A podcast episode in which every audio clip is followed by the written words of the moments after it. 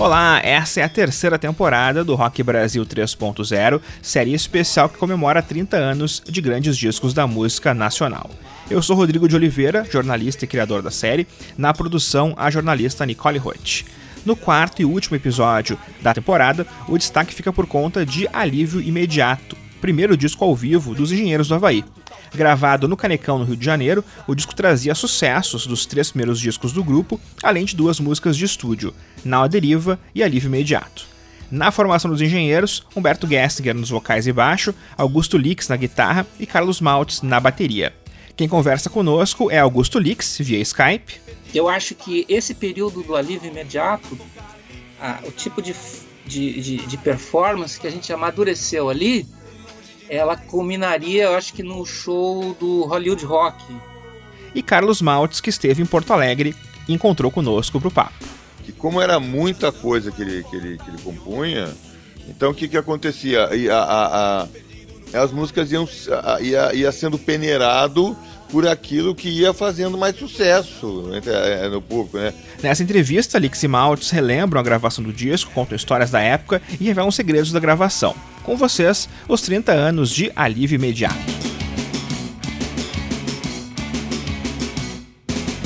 O melhor esconderijo, a maior escuridão.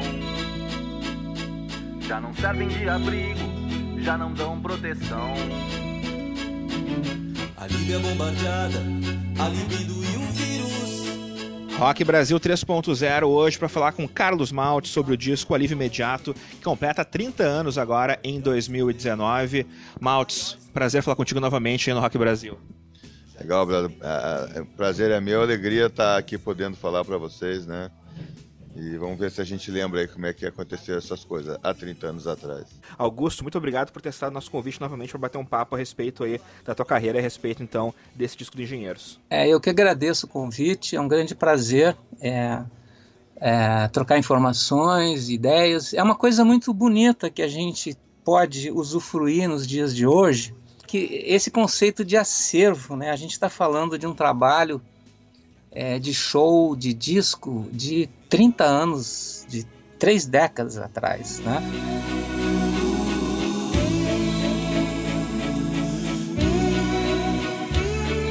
Há espaço para todos, há um imenso vazio. Nesse espelho quebrado por alguém que partiu.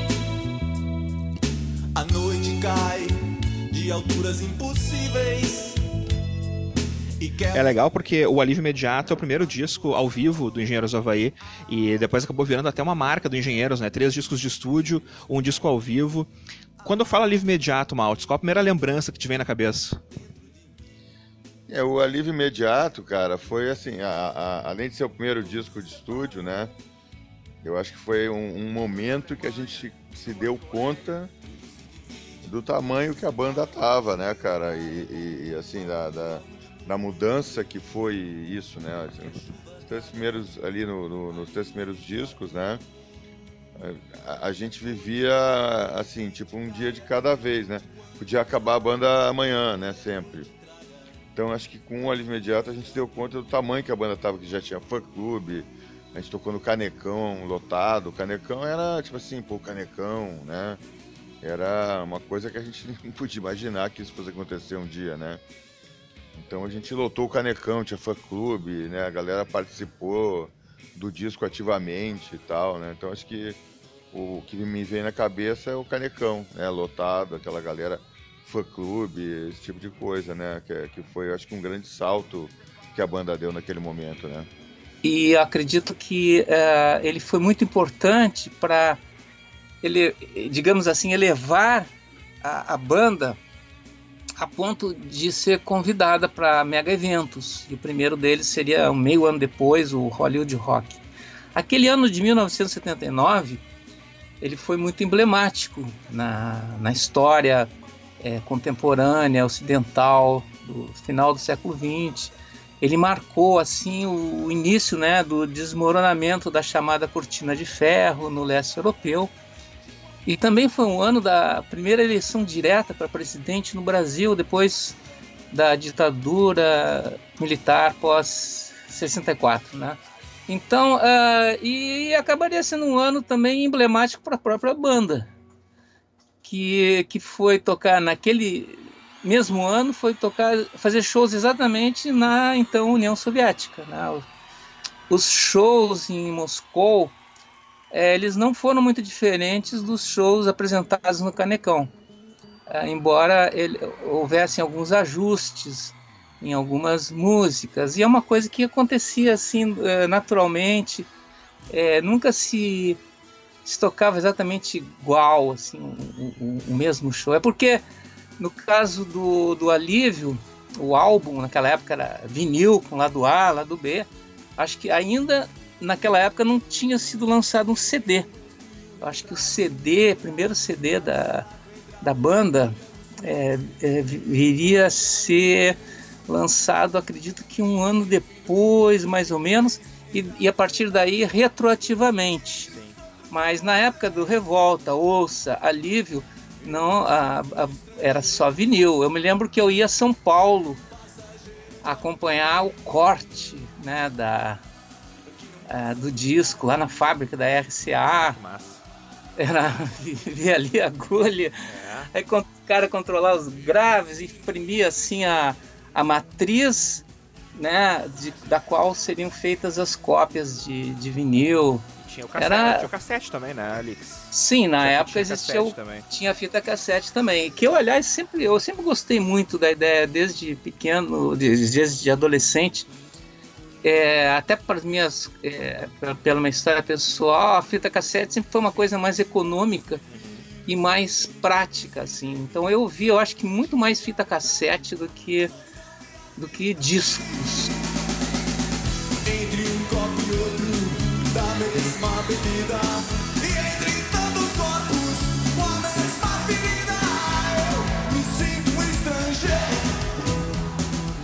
estrangeiro. É, no alívio, inclusive, tu toca violão, toca guitarra e toca teclado também, né, Lix? Tu ali atacou em, em, três frentes, é, né?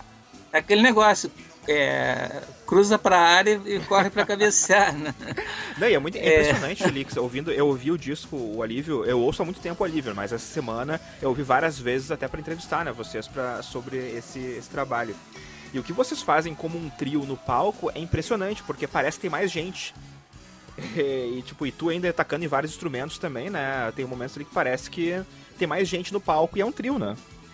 Sim, é, é, é, algumas coisas a gente passando, depois que já se acostumando com a rotina, a prática de, de fazer esse tipo de coisa, é, é, fica mais fácil perceber algumas coisas que antes é, era difícil de entender. Então, os, o fato de ser de um trio, né, apenas três pessoas ali em cima do palco, ele gera vazios, né? E, e esses vazios, por um lado, você corre o risco de deixar a sonoridade ficar muito pobre, inconsistente, fraca. Esse é, o, esse é um risco é, negativo. Agora, como toda moeda tem dois lados, o risco positivo é que no vazio os sons são maiores do que são. Isso também vale para gravações, é uma coisa que é, em gravação de estúdio a gente também é, é, é consegue é, resultados mais, mais bacanas assim, é, usando usando menos elementos. tem até aquela frase clichê que é um menos, menos é mais. Né?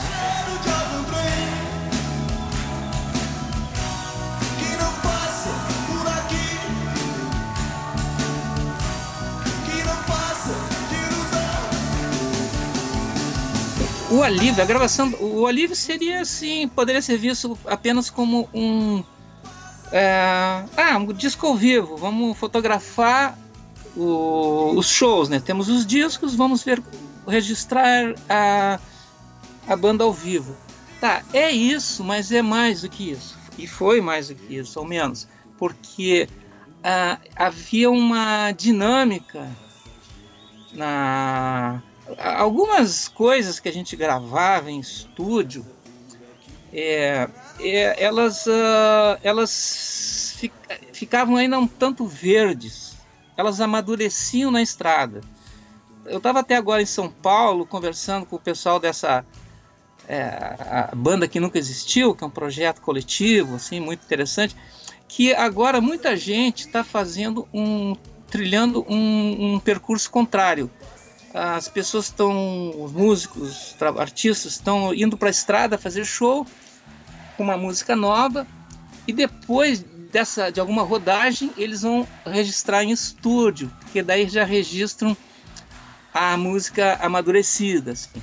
Então, hum, naquela época não, a gente tinha assim, se impunha um prazo muito restrito para gravação, a gente não usava de perfumarias, não usava de, é, de coisas que não fossem estritamente essenciais para para é, gravar o um, um novo repertório.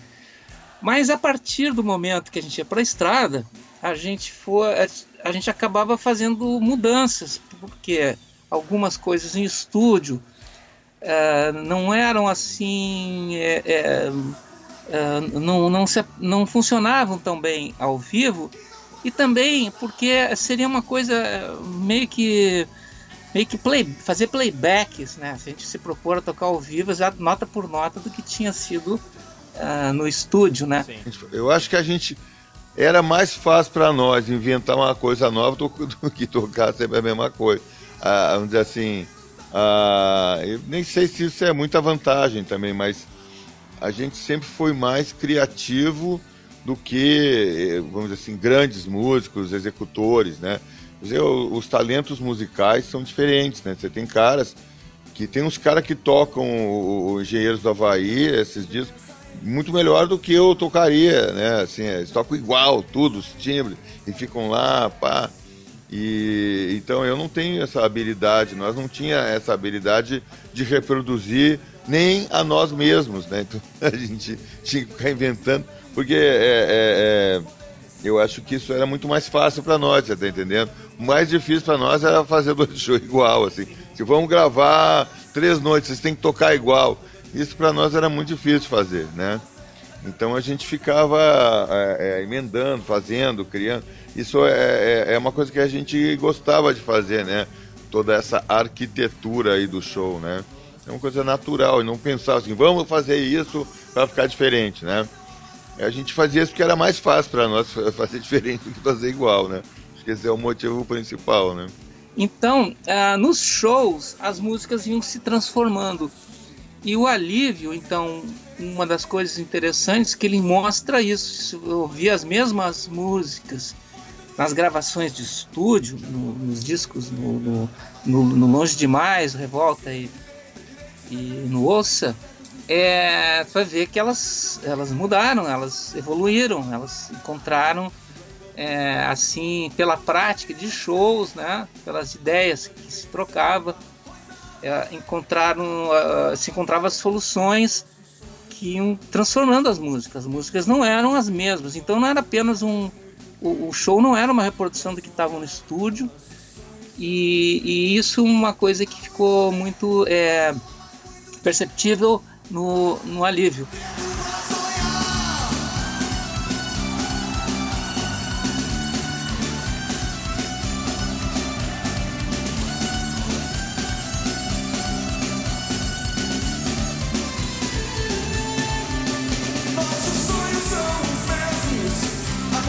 É, também a, a, gravação do Alívio, que aconteceu no, no, na antiga casa de shows Canecão, né, que hoje ainda deve estar em meio a algum embrólio judicial com a universidade, é, é, acho que a Universidade Federal é, do Rio de Janeiro, não tenho certeza, e, e era uma casa muito tradicional. essa gravação, ela marcou também uma migração da banda de estúdios paulistas, né? Mais especificamente o estúdio paulista da RCA, para os estúdios, para estúdios do Rio de Janeiro. E, e, isso se consolidaria no ano seguinte com o Papo é Pop, é, que seria totalmente gravado no Rio e autoproduzido. Eu penso que a gente já poderia ter se autoproduzido no Ouça Que Eu Digo, que foi gravado em São Paulo. Mas é, na sequência cronológica, chegando ao alívio, a gente não poderia se autoproduzir o alívio. A gente teria a gente já estaria em condições de se autoproduzir no estúdio, o que acabou acontecendo pouco tempo depois com a gravação do Papo é Pop, né? Mas uh, para um disco ao vivo uh, exigia um pouco mais de, de braço ali e alguma uma, algum recurso externo. Então foi muito importante a, a, a participação do, do, do Marcelo Susequinde, que fez a produção. O Marcelo era um guitarrista experiente de bandas setentistas, né? E ele já ele, ele percebeu a, que a participação do público era um componente é, muito como é que eu vou dizer é, muito forte nos nossos shows porque havia uma, uma interatividade que era fortemente alimentada pelo Humberto então, então ele, o Marcelo sacou isso e ele então tratou de valorizar esse, esse aspecto nas gravações para que o público fosse efetivamente parte do show e não apenas algum som ambiente residual. Assim. E se alguém é, saberia como fazer aquilo, era ele, porque ele já tinha feito é, shows com som quadrifônico ou quadrafônico é, que tem caixas na frente, né? E caixas no fundo do teatro. Isso é muito perceptível de... mesmo, Lix. Tu falou do lance da, da, da, da plateia Sim, cantando com você... vocês é, é, muito forte e a gente ouve isso e a gente se, meio que se sente no meio do, do, do, show junto, porque a plateia ela responde. Exatamente. Então é, é, muito. Realmente é um disco ao vivo que tem esse a mais, não é só uma, uma cama não, a, Exatamente. Não, não é só é. a cama, assim, que ah, é bater palma no final. Não, a plateia ela tá junto o tempo todo no show. Ela participa, ela participa. Isso realmente foi muito, é, é assim, foi habilmente é, é, captado né, pelo Susequinde. Ele, ele posicionou microfones na plateia. Tanto que durante as mixagens, uma ou outra foram, foram gravados, foram três, acho que foram três shows, e aí se escolheram as, os melhores momentos e, e teve algum trabalho também de fazer uma limpeza, uma depuração, né? De porque de repente tinha um grito um pouco mais saliente de uma pessoa que tivesse muito próximo a um dos microfones, né? esse tipo de coisa. Então ficava muito. Mas aí, então houve um, um trabalho de, de, de, de, filtragem ali. Mas realmente, quando, por exemplo, entra é, o público canta junto, é, é, não é um público que você está ouvindo lá longe, assim. É um, o público parece que está em cima do palco fazendo né, um, um backing vocal. É, ele é parte integrante. Então, isso é uma grande característica é, desse, é, de, de, desse álbum, né?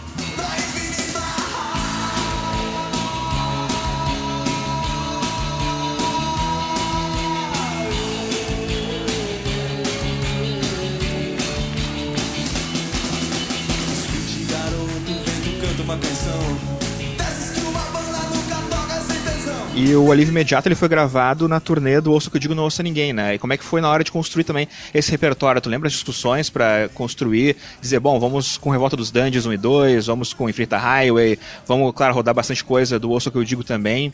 Rapaz, ó, as coisas aconteciam de forma muito natural, né? Porque, vamos dizer assim, uma, o Humberto é um compositor é, muito. compõe um monte de coisa, né? Então a gente fazia muita composição eu acho que tem muita coisa que foi feita naquela época que não foi devidamente aproveitada. Músicas incríveis, né? Tipo Tribos e Tribunais, Cidades em Chamas, músicas sensacionais, cara.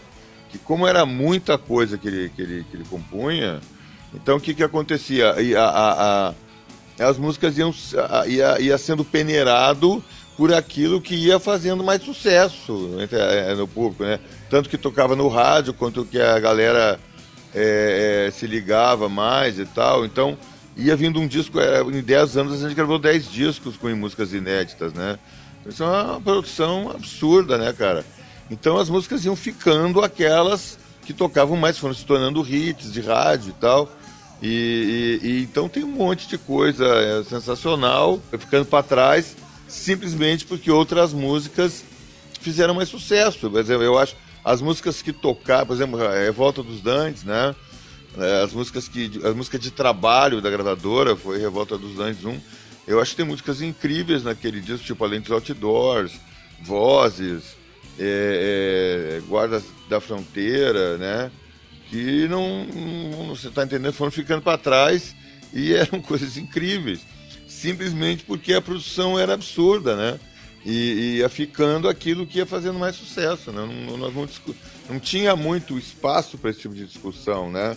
E era muito rápido tudo, a gente estava sempre correndo atrás e para frente e, e, um monte de show e nós ia fazendo o show, iam ficando, do, ia, entrava o disco novo, né?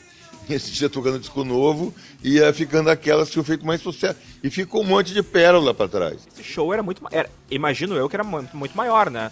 O que vocês tocaram no Canecão não eram apenas ali 10 faixas, né? Eram não, mais, né? Não, não, é, As faixas que ficaram foram as que saíram melhores por algum critério assim de, de, de seletividade. Ali, ali havia um, uma sensação de que o que ficasse mais diferente do estúdio é, teria prioridade. Uhum. É, pra, até para expor mais essa, essa, essa variação, né, de, essa transformação das músicas ao vivo. Até onde eu sei, vocês tocaram também na Deriva e Alívio Imediato no show também, né? Acabou não entrando no, no, no, ao vivo, Sim, mas... não, não entrou por, porque foram usadas as faixas de estúdio, né? Sim.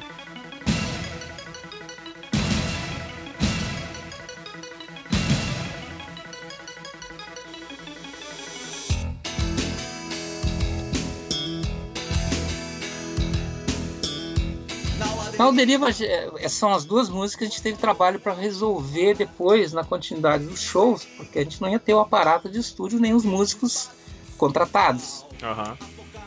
É, então, na Deriva deu menos trabalho porque a gente substituiu as soluções uh, usadas eletronicamente por alguma coisa assim instrumental mesmo, uh, alguns riffs de guitarra ah, que, que cumpriam a função, digamos assim. É, é uma música assim que eu tinha sempre uma, um, uma certa. Eu sempre achei o Nau Deriva um pouco presa, sabe? A, a primeira metade dela. Então, na gravação, a partir da, da metade dela, ela se solta.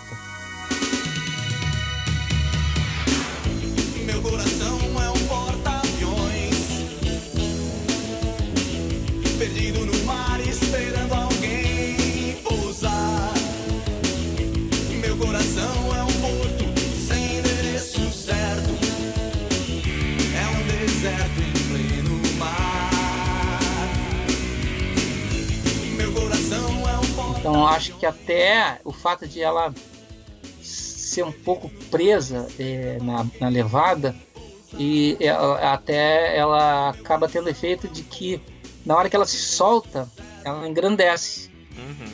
Talvez se ela estivesse solta desde o início, é, não, não teria se ficaria uma coisa mais é, mais contínua assim.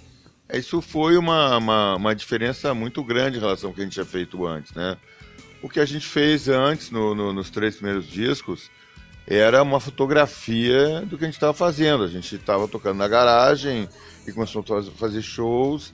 E, e, aqueles três primeiros discos eram uma fotografia da banda, assim, é, é, é que a banda fazia ao vivo. Com o Alívio Imediato, é, especialmente essas duas músicas, né?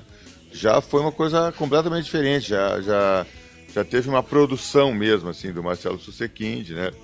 E então acho que foi o primeiro contato que a gente teve, foi o primeiro e um dos únicos, assim, né? Com, com, com produção mesmo, a gente sente a mão do produtor, né?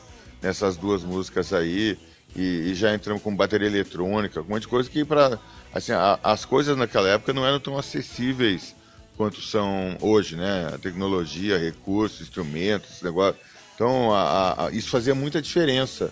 Você ter um produtor e, e ter uma produção e o cara entrando com bateria quantizada e uns negócios que a gente só tinha ouvido falar, nunca tinha visto assim tão proximamente.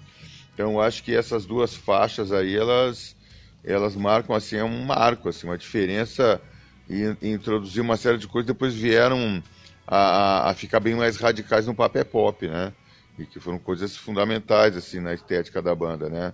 Mas nesse momento aí foi o primeiro contato, assim, que a gente teve com esse tipo de coisa, né? Com produção e tal. E com todos os prós e contras que isso aí tem, né?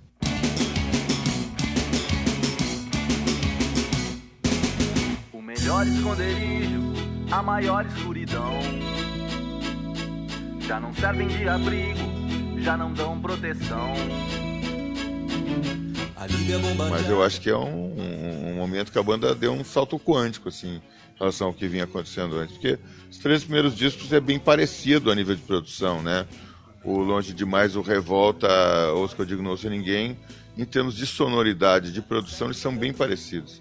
Não tem muita diferença. Agora, quando você ouve Não a Deriva e Alívio Imediato, é outra parada, completamente diferente. E o vírus poder, o pudor, os lábios e o batom. Que a chuva caia como uma luva, um dilúvio, um delírio. Que a chuva traga alívio. Alívio é, é fundamental, assim, porque é o título e ela é o tipo da faixa assim que deu tudo tudo ficou muito certo assim ela foi muito bem produzida né o, é claro que é, é, ela não, não se economizou ali, overdubs. Né? Eu tenho guitarra limpa com coros, com slide, bottleneck, tipo Floyd, tem wah-wah. Eu já estava flertando com, com um equipamento tipo Harmonizer, que duplica as notas em harmonias. E ainda o, o início do solo, o próprio Marcelo Sequinte gravou com a Les Paul de três captadores dele. É, e, então não se economizou e eu acho que ficou muito, muito boa. Assim. Ao vivo a gente encontrou outras soluções depois. É. Porque é, foi, foi, foi, surgindo aí já outra história. Né? Eu passei a. Como não dava para fazer os teclados, eu, comecei, eu encontrei uma maneira de usar, de fazer um, um, uma coisa muito simples, muito simplória até, só com uma mão da guitarra e com a outra mão eu acionava o teclado, na hora que entraria em todas aquelas camas eletrônicas. E para e aquilo ali acabou resolvendo o problema, né? E não, não deixamos de ser trio ao vivo.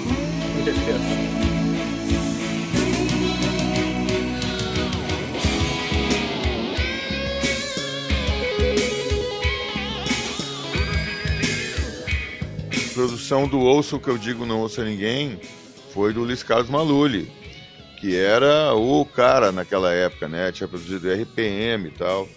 Agora, o que o Maluli fez com a gente foi fotografar a banda, você tá entendendo? O, o Susekind, nessas duas faixas, não. O Susekind, ele botou a mão mesmo, entendeu? Ele interferiu na sonoridade, ele até tocou, né, guitarra.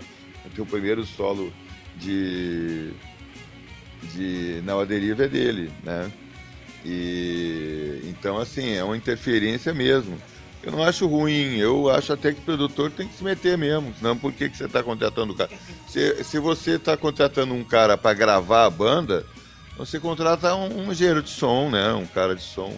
O produtor é para meter a mão mesmo, para interferir, para ter uma, na minha opinião, né? Então o Susekind é um cara que teve uma assinatura bem marcante nessas duas faixas aí que eu acho uma coisa boa, não acho ruim não.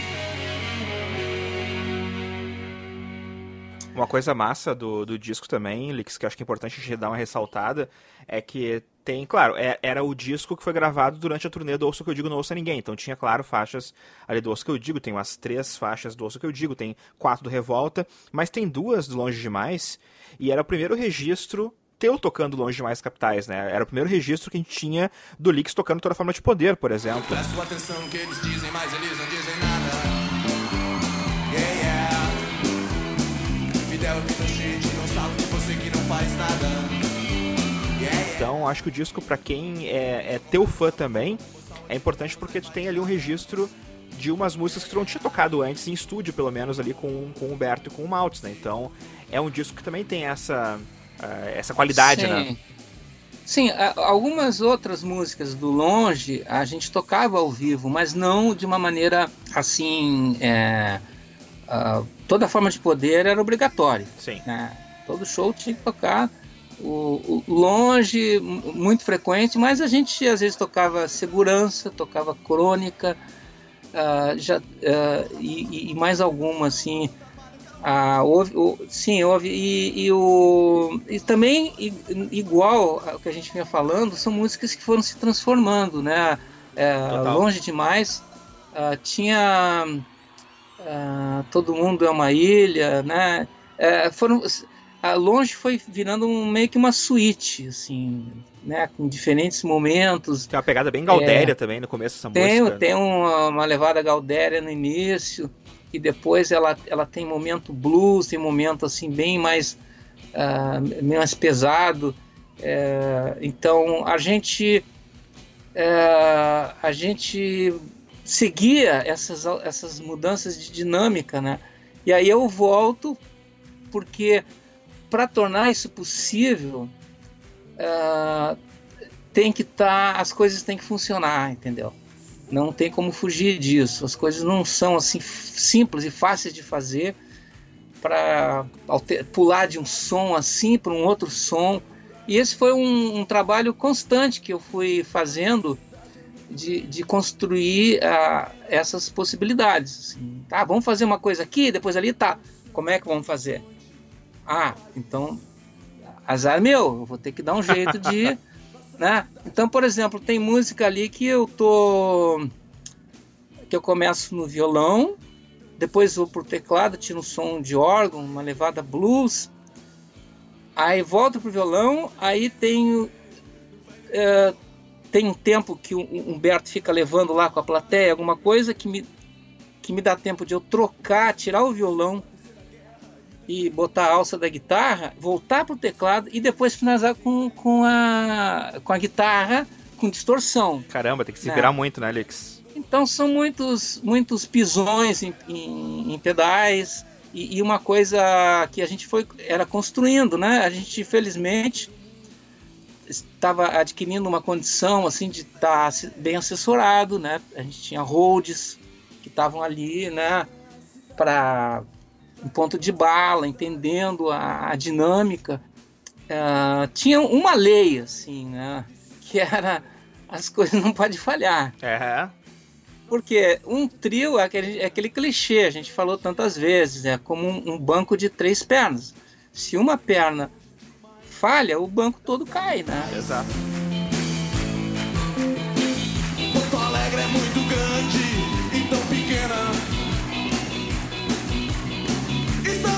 Demais das capitais. Então, longe demais das capitais. Longe mais das capitais tem aquela pegada totalmente gaudéria, né? E você estava em pleno Canecão, no Rio de Janeiro, três noites tocando, e com aquela pegada totalmente gaúcha, e vocês uma banda gaúcha, mas já dizendo né, que não somos mais apenas gaúchos, porque estamos aqui no Brasil todo com esse sucesso, mas ainda assim né, com essas raízes é, tem aquele baixão, né? Tum, tum, tum, tum, é bem de milonga, né? E, e, você sabe que, por exemplo, quando a gente gravou o Herdeiro da Pampa Pobre com o Gaúcho da Fronteira, né? É interessante, porque poucos anos depois virou moda misturar som regional com rock, né? Raimundos e tal faziam isso. Mas quando a gente gravou o Herdeiro, foi um rolo aquilo, cara porque a, a, as rádios que tocavam música a gente achava que a gente estava fazendo uma ponte, né? Que isso seria uma grande sacada e tal. Só que deu uma merda, porque a, as rádios que tocavam música Galdéria não tocavam, porque era rock. E as rádios que, que tocavam rock não tocavam, porque era música Galdéria. Então foi um nosso, foi a música de trabalho daquele disco que foi totalmente fracassada, porque ninguém tocava a música, né? E, e depois acabou também virando moda isso aí.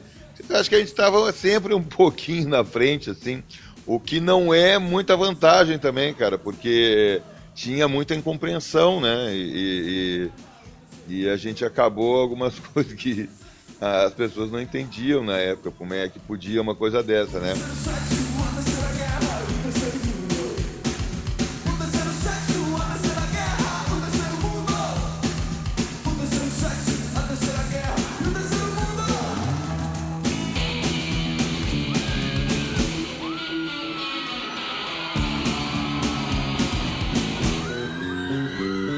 Tava falando contigo, Augusto, sobre o lance da. A gente falou do, do, trio, né? A importância do trio no palco, mas tem dois momentos no show, que é, é momentos até um depois do outro, no caso, que é uma dupla, na verdade, que tá no palco, né? Porque o, o Maltz, ele não toca bateria em duas faixas, né? Do disco.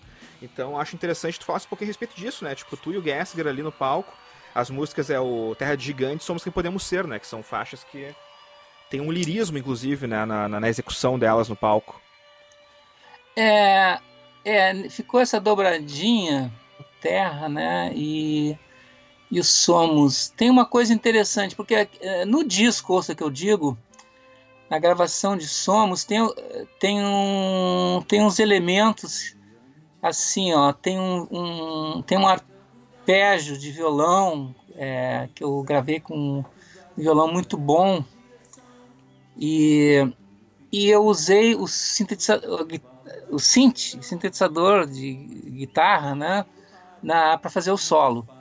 É uma coisa que eu já tinha, eu já tinha usado anteriormente em, em uh, discos do Ney Lisboa, uh, o solo de Disneylândias não vão nos levar ao céu. É, muita gente achou que era teclado aquele solo. Não, mas é um solo de guitarra, passando por um sintetizador. É o mesmo, mesmo equipamento que eu usei no, no solo de Somos Quem Podemos Ser. Então, só que ele entrava só no solo. Uh, então, para fazer o ao vivo, uh, primeiro, não ia ter aquele violãozinho bacaninha fazendo ali o, a, a descida de baixo. Então, a, o synth de guitarra que foi usado no, no, no disco do Ouça, ele, ele aparece mais vezes, inclusive na introdução de Terra de Gigantes. Então, cria-se ali uma moldura. Uhum para essas duas faixas. Né?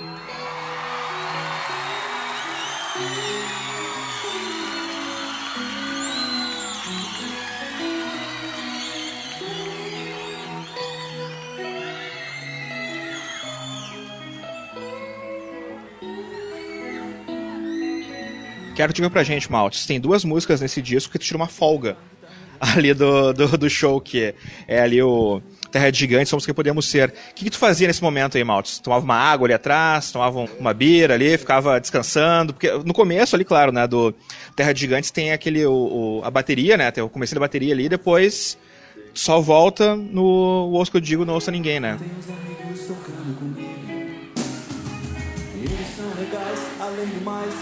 Não querem nem saber.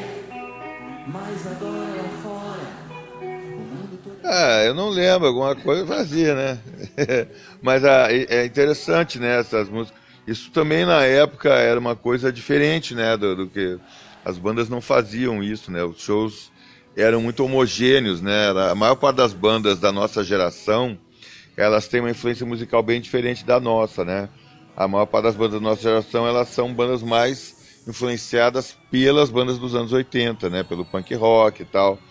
E a gente era uma banda que tinha uma influência muito forte dos anos 70, né? A gente era uma banda dos anos 70, tocando nos anos 80, né? E as outras bandas todas, o Legião, Paralamas, Titãs, eles eram bandas com sonoridades mais dos anos 80. Então eram shows mais homogêneos. Né? Você pegava o show do Titãs daquela época, era um show paredão, né? De punk rock do começo ao fim. O Legião também, né? Então a, a gente sempre teve essa coisa da textura no show, né? Esse momento acústico. Isso começou nessa época, com essas duas músicas que não tinham bateria. Então, isso era uma coisa na época assim que era bem diferente do que acontecia nos outros shows. Isso também aprofundou, radicalizou na gravação do disco Filmes de Guerra Canções de Amor, que é todo ele acústico. Então não tinha esse negócio de, de disco acústico, né? Aquele é um disco acústico que saiu na frente vários anos, né? É, antes do que de, de, disso ter acontecido, virar moda e tal, o MTV acústico, essas coisas estrangeiros, já fazia isso bem antes das outras bandas. E, e mas era uma coisa mais ligada à, à, sonoridade dos anos 70 que a gente gostava, né? Então tinha esse momento acústico aí que, que dava um refresco né, na, na, no show. É uma coisa que até hoje eu gosto e sinto falta nas bandas mais contemporâneas, né? Hoje em dia o show dos caras é muito parelho. Você pega um show, sei lá, do Green Day, né? Que é uma banda que eu curto pra caramba, mas é um paredão do começo ao fim, né? E então no nosso show sempre teve essa coisa da dinâmica, da textura, né? Que inclusive no Rock in Rio, né? É, A gente tocou o show, o nosso show do jeito que era também, né? Com música sem bateria, tudo e tal. Então é uma coisa bem ousada, né, que a gente fazia naquela época. Legal isso aí.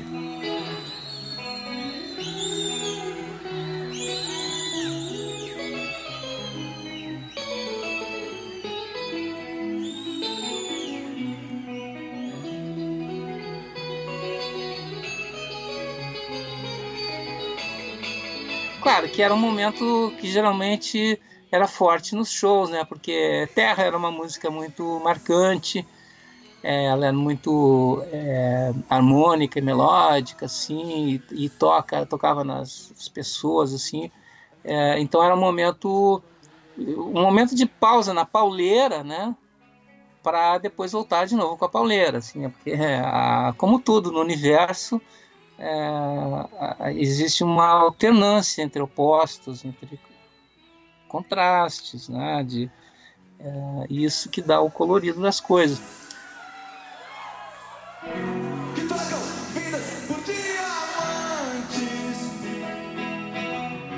Juventude é uma banda propaganda.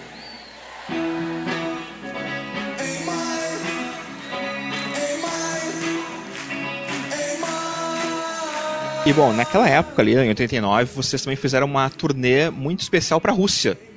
Que foi uma coisa curiosa. Eu fui pesquisar também coisas a respeito da viagem. Eu peguei uma matéria do Globo de 89. Você estava se preparando para viajar, isso era, foi setembro que a matéria saiu no Globo. E você falando a respeito do que esperavam lá na Rússia e tal. Iam ser 10 shows, 5 em Leningrado, 5 em Moscou. Não sei como é que rolou. Eu quero que tu me conte um pouquinho como é que foi então essa viagem lá então para a Rússia.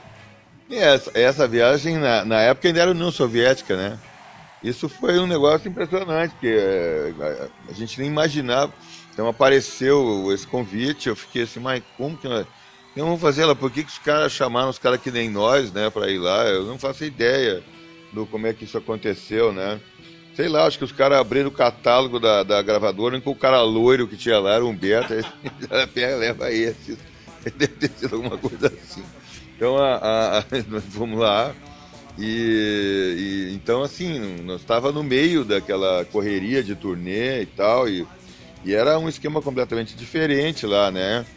Então tinha shows, era cinco sessões por dia de shows que tinha, né? Então tinha show 10 da manhã, show meio-dia, show duas da tarde, uns trem assim. Nós tocamos com uma banda russa lá e tal. E eu lembro do, do primeiro show que a gente começou a tocar e a, e a cortina fechada e abrindo assim do teatro, né? Tipo Beatles, assim, a banda tocando e a cortina abrindo. Aí a cortina abrindo assim, eu vi uma veinha, assim. Aí outra. Aí mais outra. Dez veinhas. Digo, que isso, velho? Aí era umas três mil veinhas, assim, o teatro lotado de veinha. E nós lá descendo cascalho, aí tá. Ninguém falou nada, não tinha explicação nenhuma. Segunda sessão, já Digo, bom, vamos tocar mais baixo então, né? Vocês vão fazer uma turnê da terceira idade, alguma coisa assim. Aí foi abrindo cortina assim, um, um milico fardado assim. O outro, o outro, os milicos mamado caindo, bebum, tudo abraçado, cantando assim, uniformizado. Teatro lotado, velho, de milico mamado. Aí eu digo, cacetada, meu irmão, que porra é? Terceiro show abriu assim uma era uma princesinha, assim, de uns 16 anos, loirinha, assim, parecia que tava no conto de fada em 3 mil dessas aí. Era cada show, sei lá como é que os caras. Eles distribuíam os convites nas cooperativas, sei lá eu. Sim, e por que que acontecia isso? É porque não, não existia divulgação, não existia é, assim chamadas, é, rádios anunciando. Até porque é, a gente foi ao que me consta, a gente viajou para lá com visto de turista. Eita. Então, então, então havia um. É, o, o, todo o acordo que se construiu é por causa do evento é, comercial. É, existia lá um local chamado Sovereign Center, né? E havia uma relação com o governo brasileiro, de, de relação comercial, café, produtos do Brasil, enfim.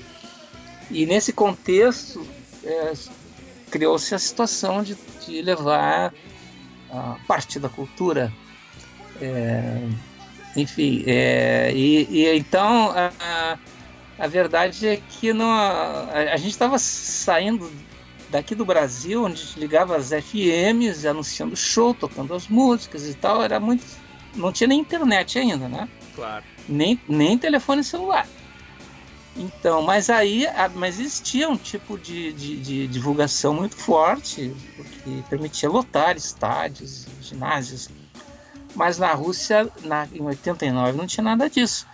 E, e a gente que chegou na, desse jeito lá, é, o que acontece? A gente ia tocar num teatro para, sei lá, umas 4 mil pessoas, 4 mil lugares. Assim. E aí tinha 17 pessoas. Então imagina, né? Aham. Esses são shows mais difíceis de fazer, porque você tem que tocar praticamente para si próprio. Tanto que rolou clima, a gente ficou tenso lá, uh, porque uh, pô, você vai, vai tocar lá na Concha Acústica de Salvador, debaixo de chuva, para 5 mil pessoas, não precisa nem tocar, só faz assim um gesto e a galera vai, e ô, e ô, né? A galera vai junto. Agora, quando num lugar de, desse tamanho, aí tem 17 pessoas ali de pé transitando. É, nossa, é um, é um, é um e, e esse é o show mais, mais difícil, né? De, tem que ter muita força ali para segurar a onda, né? Para né? Para não se bater e para tocar dignamente, né? Sim. O que acontece que foi massa, porque a gente estava aqui tocando para o público que conhecia a gente, que cantava o show inteiro junto e tal, né? Então, ali nós tivemos que praticamente começar do zero de novo e estabelecer contato, né? Estabelecer essa relação, né? Que, que acontece no palco com as pessoas da plateia, que, que, e com pessoas de outro país, né, cara? Que não tinha nada a ver. Um monte de veinha, os milicos, as menininhas, sei lá da onde. Então a, a, a, isso foi legal pra caramba pra nós. Então isso foi uma maturidade pra banda, né? Que a gente pôde se testar na realidade, né? Do, do da música que a gente estava fazendo, né? Porque a gente então era uma banda pop de sucesso, tocando as músicas do rádio e pá. Mas ali era na tora mesmo, velho. Era música, tinha que ganhar os caras tocando mesmo, porque não tinha, ninguém conhecia você, nem nada, nem sabia quem você era, nem aparecia no chacrinha, nem coisa nenhuma, né? É, a gente também ia, era para ter tocado em Leningrado, que depois, que é o São Petersburgo. Uhum. Uh, e aí houve uma. Era muito complicada a burocracia né, de vistos e tal. Aí quando mudou um dia de data por uma questão, aí não, não tinha flexibilidade, então se cancelaram as representações que seriam é, feitas em, em Leningrado. Fizeram Tem uma... Moscou, então. Só Moscou. E, então eu acho que foi muito importante essa viagem aí para a banda nesse sentido, você está entendendo? Para nós poder se testar enquanto banda de, de música mesmo, de rock and roll, de música, de ganhar os caras tocando, porque ninguém estava nem entendendo o que nós estava falando nada, né?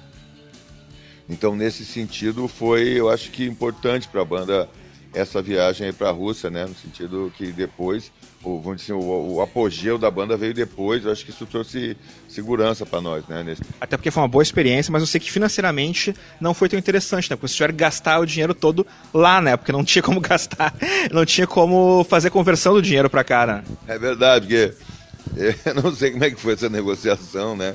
Mas eu sei que o, o, os caras pagaram Quanto que é o cachê de vocês? Ah, 50 milhões de dólares. Tá, pode vir. Só que eles pagaram tudo em rublo e não dava pra fazer nada com dinheiro. Não tinha nem como trocar. Então, no último dia, os caras nos pagaram no domingo, por exemplo, né?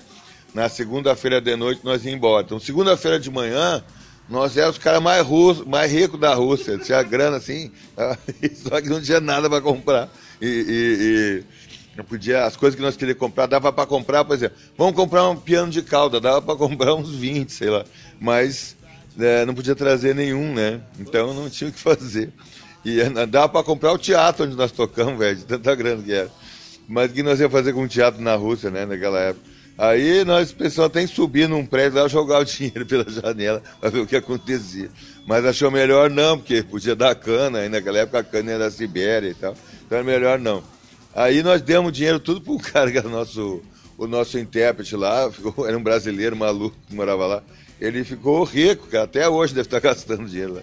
Sim, a gente deixou dinheiro para um, um, um, um brasileiro, um amigo meu que, que morava lá, o, o, Alexandre, o Sacha Cavalcante, mora em Porto Alegre. Hoje eu já falei para o Sacha que ele devia escrever um livro contando ah, os anos que ele viveu na então União Soviética. Seria um best-seller, porque as histórias que ele, que ele viveu e testemunhou é, são assim impagáveis, né? Realmente a moeda não era conversível, né? o rublo ele não podia sair lá, não, não tinha relação monetária com o resto do mundo. Então a gente ganhou realmente bastante dinheiro lá e deixou tudo com o, Sasha. Acho que é, proporcionou algum conforto para ele. Viveu bem por um tempo lá nas é. custas do dinheiro do Havaí.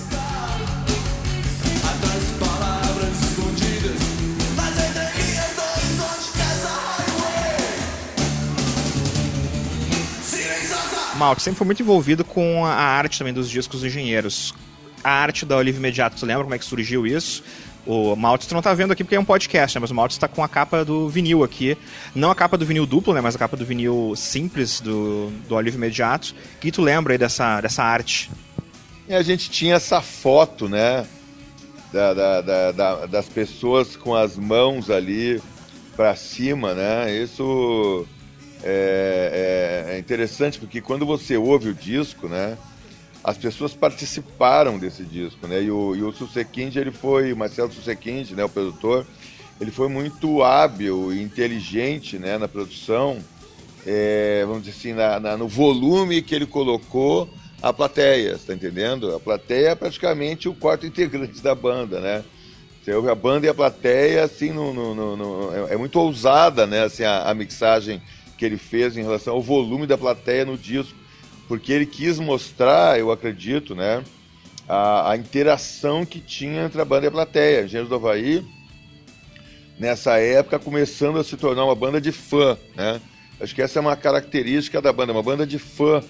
Você vê que eu tô aqui agora, nós estamos, eu tô há 20 anos mais até que eu saí, né? Que, eu, que, eu, que a banda se, as pessoas cada um seguiu o seu rumo e tal. E, e até hoje, né, os caras estão aqui, os caras são fãs, me trouxeram aqui para tocar e tudo. E assim, é, é, é, sempre, né? Eu tô nos lugares, vem alguém e fala, pô, você é o Carlos Mal. E, e eu, assim, visualmente eu sou muito diferente hoje do que eu era, né? Na época que eu estava na banda, as pessoas reconhecem, vão lá e pedem autógrafo e ficam. Então, uma banda de fãs, Jesus Havaí, né? E essa época aqui foi a época que isso começou assim a se caracterizar de uma forma mais forte. Então acho que o, o Marcelo Sequinde, ele foi muito hábil na maneira como ele fez a mixagem do disco, no sentido de colocar essa realidade do, do, do, dos engenheiros como uma banda que tinha uma interação incrível com, com o seu público, né? E essa foto é interessante. Eu não lembro como é que foi que a gente. É, quando a gente viu essa foto, porra, essa foto, cara, porque você vê que a, a banda mal aparece ali na capa, né? A banda tá lá no fundo e a, a, a, plateia no primeiro, no primeiro plano, né? Esse contraste, né? Do claro escuro aqui da plateia e a banda é um tem um contínuo assim entre a, entre a, entre a plateia e a banda, né? E, e esse esse logotipo achei muito feliz, né? A gente conseguiu colocar essa parada da bandeira, a gente a, a engrenagem ia se adaptando, né? As coisas que estavam acontecendo em cada momento. Então essa, é, esse logotipo aqui é um dos que eu mais gosto, né, da, da, da capa do Alívio Imediato. E, então é isso, né, essa, essa foto acho que reflete bem esse momento em que a gente estava se dando conta disso, né, que a gente era uma banda que tinha fã pra caramba no Brasil inteiro, a gente tava, não era mais uma banda é, é, apenas do Rio Grande do Sul, né, e então acho que essa foto é um, é, ela reflete exatamente o, a sonoridade do disco, né? Acho que é muito feliz nesse sentido aí.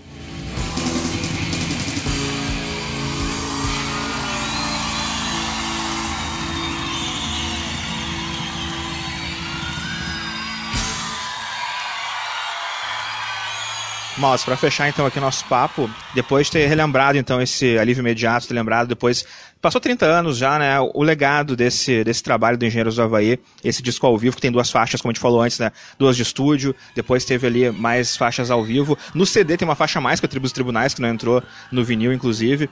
O legado desse alívio imediato. Na hora H, no dia D, na hora de pagar pra ver, ninguém diz o que disse. Olha, assim, a, a, eu acho que o legado do, do, desse disco é a comunhão. A comunhão da banda com o público, né? Eu acho que, vamos dizer assim, essa palavra legado é interessante, né? Porque o que, que vai ficar daqui a 50 anos, né? O que, que vai sobrar de tudo isso, né? Eu acho que o, legado, o grande legado dos engenheiros do Havaí daqui, claro que quem sou eu para saber o que pode ser que seja, sei lá, o logotipo, né? Alguma coisa assim.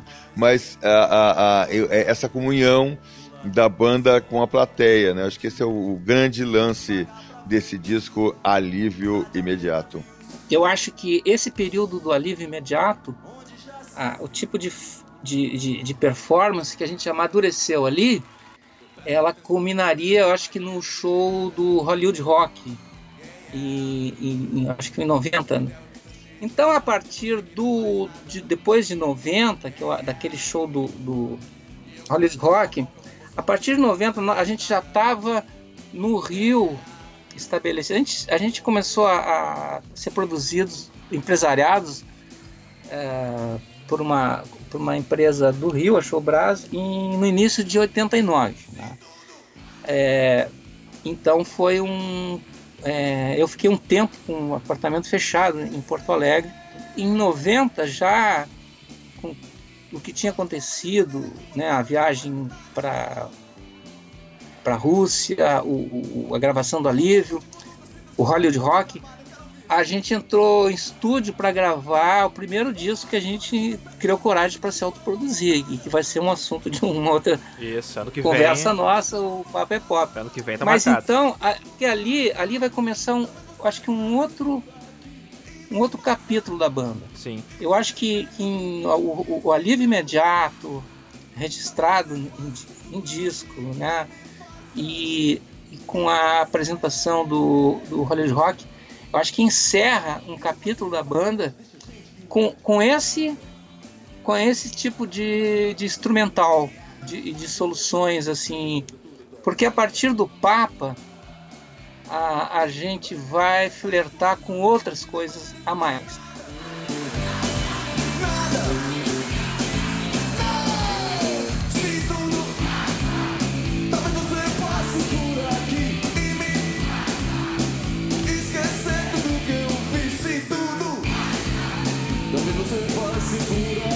Carlos, muito obrigado pela participação aqui no Rock Brasil 3.0 e muito bom falar contigo novamente sobre um disco de engenheiros e nosso encontro ano que vem tá marcado para falar do Papo é Pop, né? Por favor.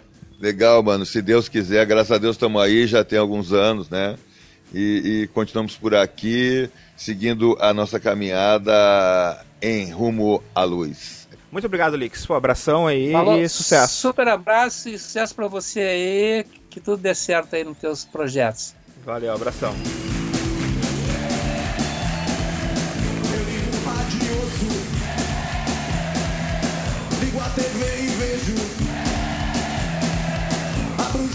E leio. Eu vou ao show a banda toca. Eu vou ao show a banda canta. Rock Brasil 3.0 Alívio Imediato. Direção, edição, entrevistas e apresentação: Rodrigo de Oliveira. Produção: Nicole Roth. Isso